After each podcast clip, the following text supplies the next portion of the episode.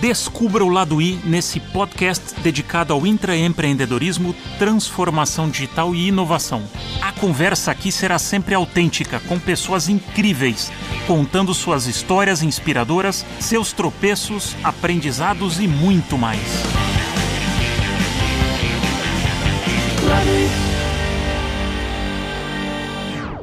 Nesse episódio tenho dois convidados. Ele já participou de Oladuí, no episódio 2, é formado pela USP com MBA pela Universidade de Vanderbilt, nos Estados Unidos. Teve passagens em agências como McCann Erickson e em empresas como Diageo, Amazon e Fundo Pátria. Hoje investe e dá consultoria para startups e empresas. Ela é formada em psicologia pela PUC de São Paulo, com pós-graduação em administração pelo SEAG, da GV, e formação de coaching pela Columbia University, nos Estados Unidos. Iniciou sua carreira em recursos humanos na Unilever e foi executiva na Hydric Struggles, liderando buscas no segmento de serviços financeiros. Participou do startup da operação da Russell Reynolds no Brasil, onde ficou por um total de 14 anos, atuando em diversos segmentos com maior dedicação ao private equity, a consumo e varejo.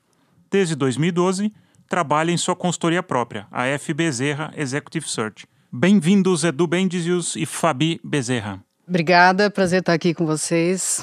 Obrigado por estar aqui novamente, agora com a Fabi também. Prazer.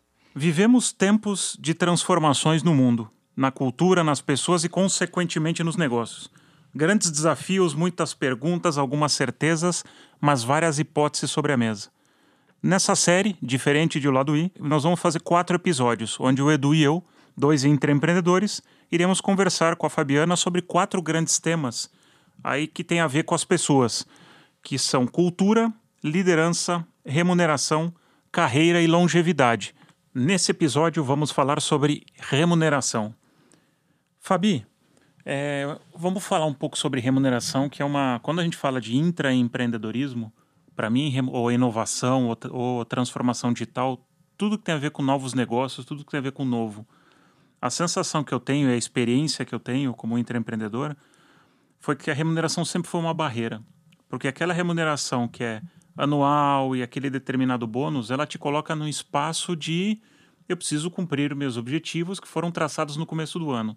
De repente aparece uma oportunidade, eu não consigo embarcar naquela oportunidade, porque eu vou ter que deixar aquilo, então eu, não, eu vou abrir mão do meu bônus, tomar um risco, né? E como em outro episódio a gente falou, eu não sou premiado pela plantação, eu sou premiado pela colheita, então eu tenho que entregar.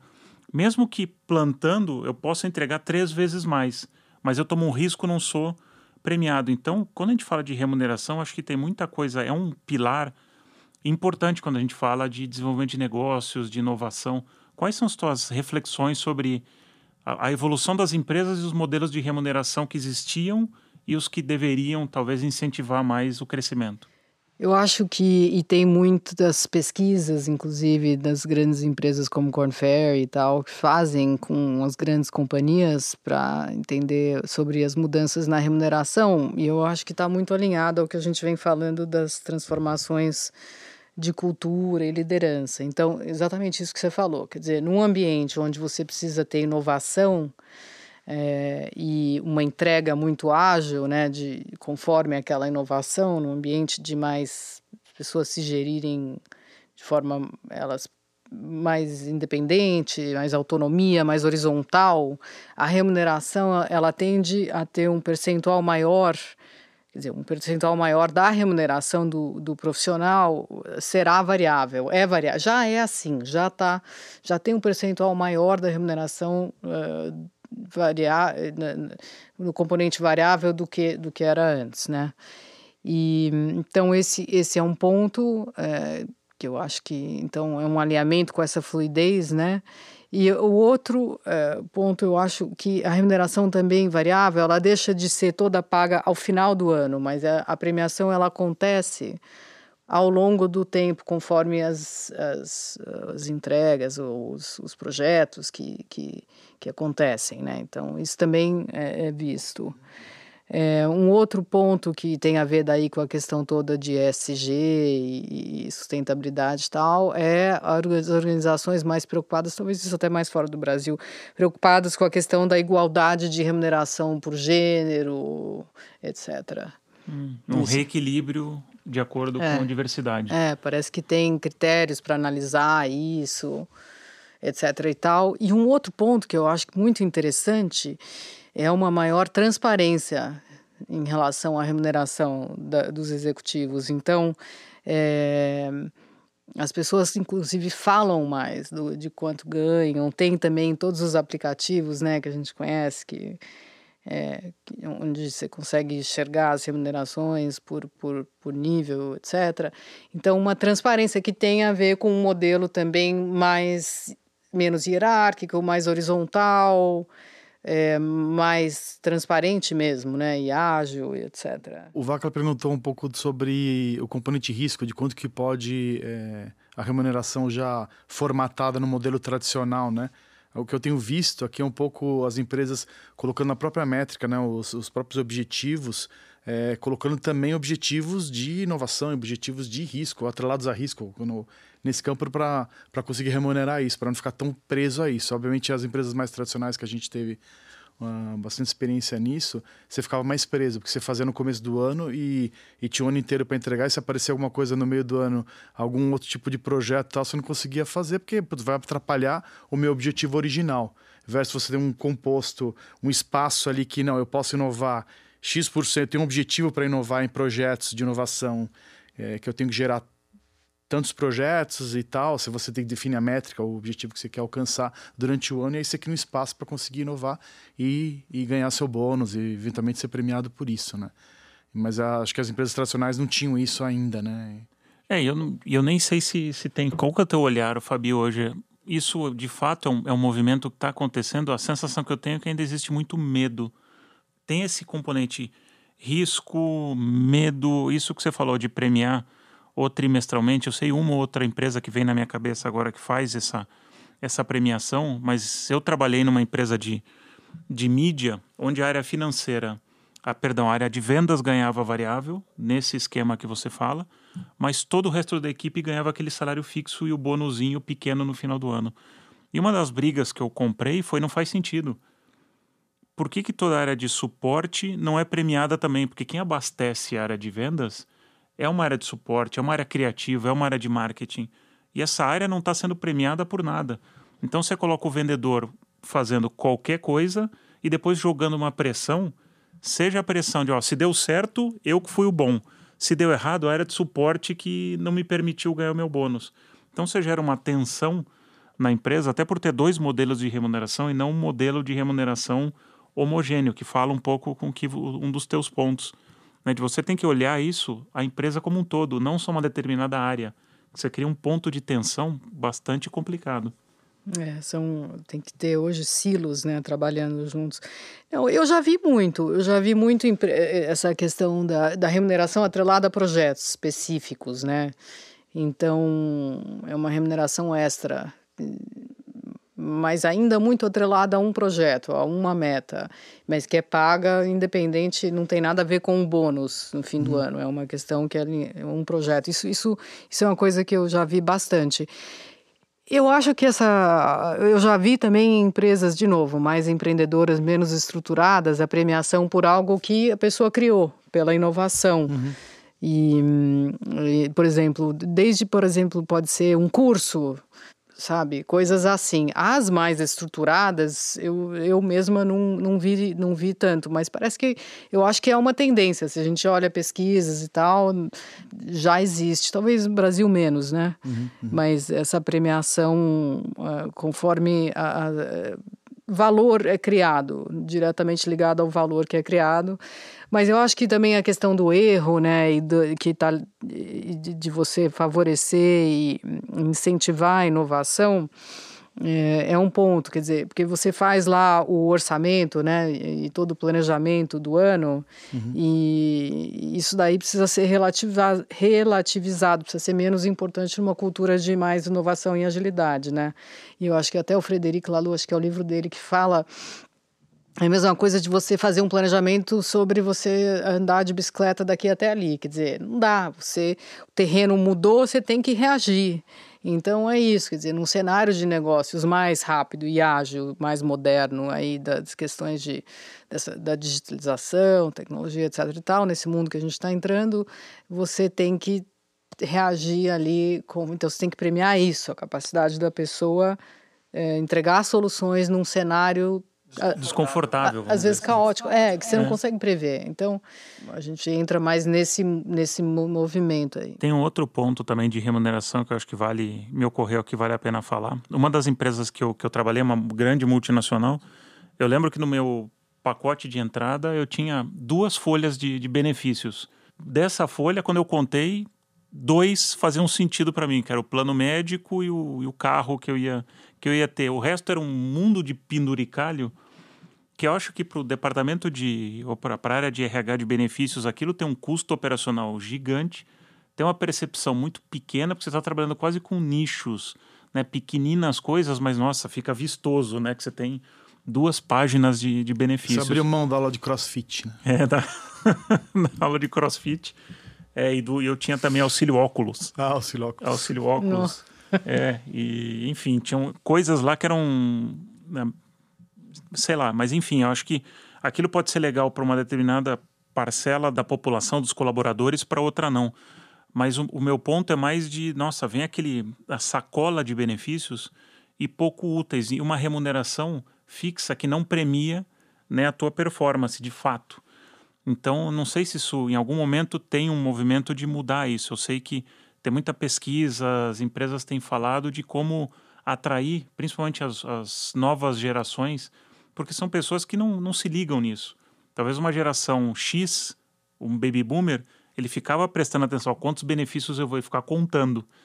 E uma geração nova, ela está muito mais interessada no propósito, onde é que eu posso chegar, né, num plano de carreira, se a remuneração reflete o meu esforço, né, invariável.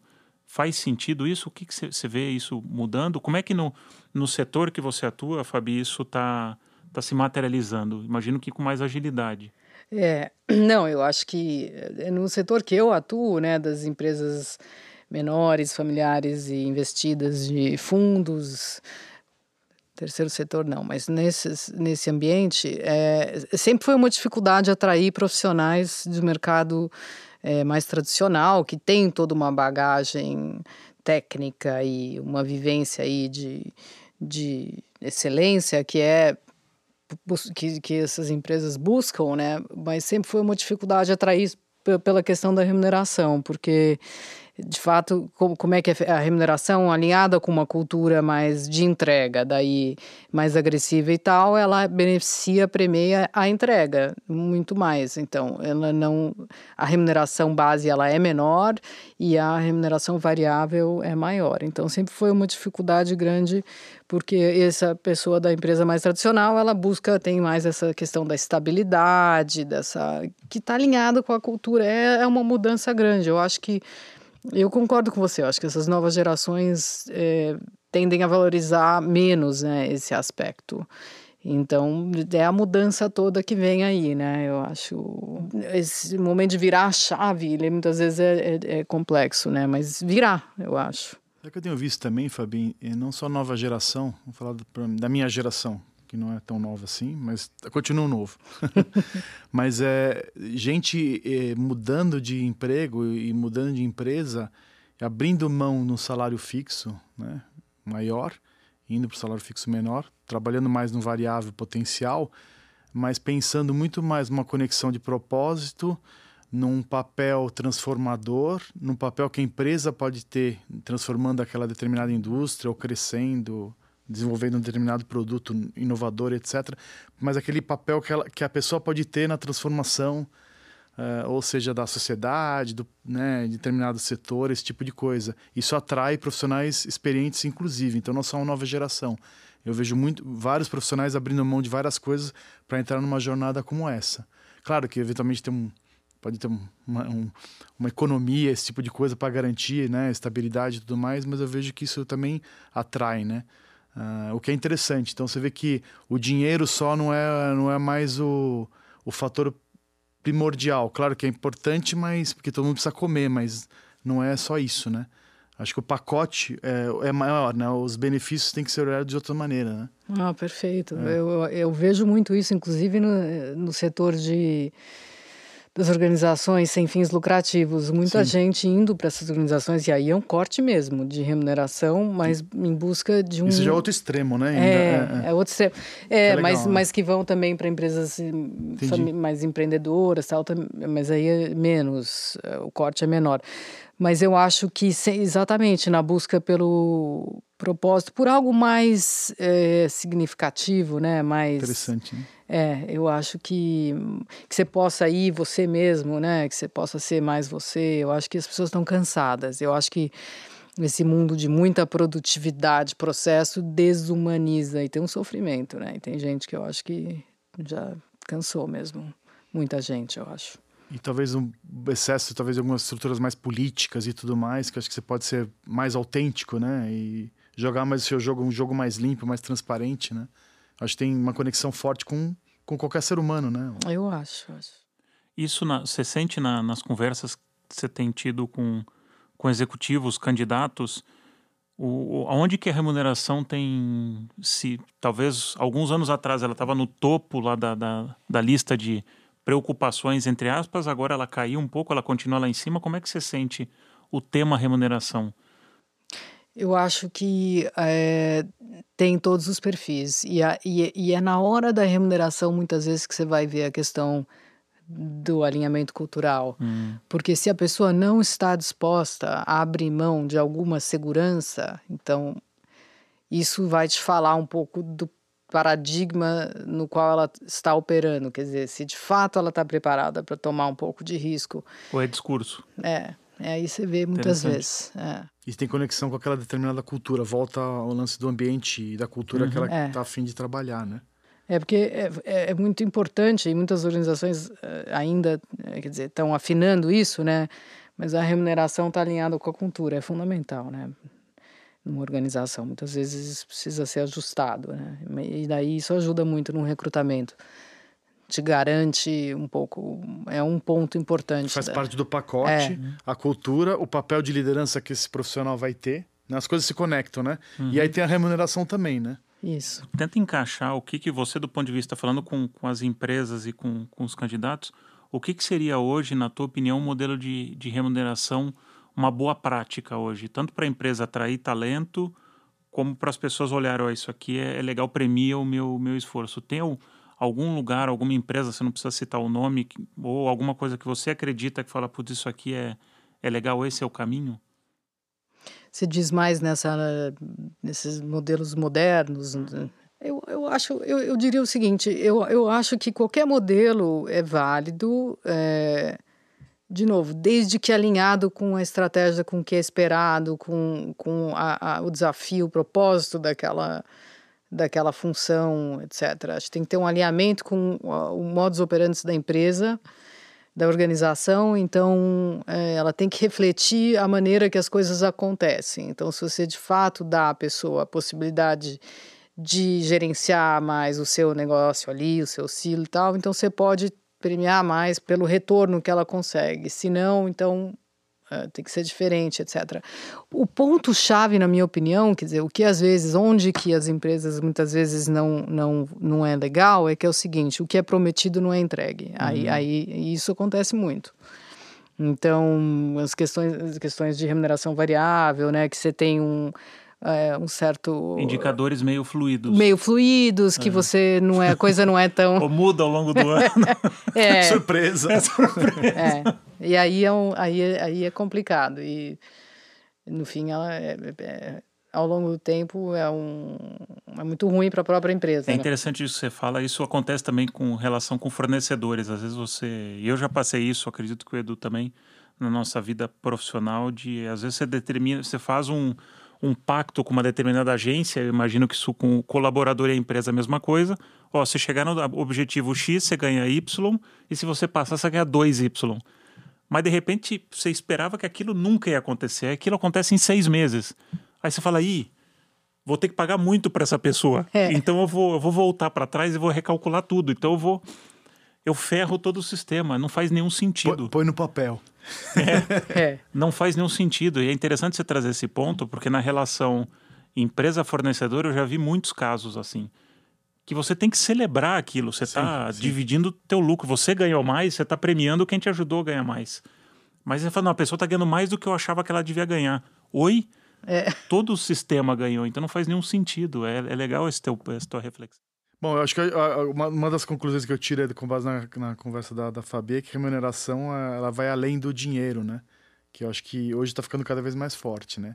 Tem a ver com um fit de um match de cultura, tem a ver com que papel que eu vou, qual o protagonismo, qual o papel que eu vou ter nessa organização, e aí tem a remuneração atrelada a isso, né? Isso está cada vez ficando mais claro, né? E eu vejo que a geração, com as gerações mais novas, com certeza, e com a geração com a minha geração também é super relevante, né? A gente também tem uma, uma conexão com uma cultura que faça sentido, que tenha é, a ver com meus princípios, meus valores, até porque a gente fica cansado. É, não é cansado do trabalho, obviamente, mas não, cansado de, de, de, um jogo político que não faz sentido. Eu quero que você quer entregar, mas você quer entregar de uma maneira bacana, trabalhando num, num time bacana, podendo agregar, sendo você mesmo, sempre, né? Etc. É, tem o um episódio da, da Carol Romano, que ela fala, ela é uma pessoa que ajuda as empresas a trazer a mentalidade empreendedora. E ela fala uma frase também Legal. que ficou gravado, que numa empresa tradicional, 70% do nosso tempo é em política. E se a gente refletir, é. Você está jogando tempo fora. É. Produtividade, o que seja. Né? E aí, agora que você vai para a nova economia, 95% do seu tempo você está fazendo alguma coisa em prol do negócio. Você não está perdendo tempo, porque você não tem tempo para perder tempo nesse tipo de coisa, que você tem que crescer o negócio, construir o negócio, já numa empresa mais estruturada. E aí, né, a gente toca aqui um pouquinho cultura, remuneração, liderança, né, esse ponto toca em, em bastante coisa. Obrigado, Fabi, Edu, até o próximo episódio. Gostou da conversa? Então escute mais episódios na sua plataforma de podcast preferida. E também siga o Laduí no Facebook, Instagram e YouTube. Obrigado e até a próxima!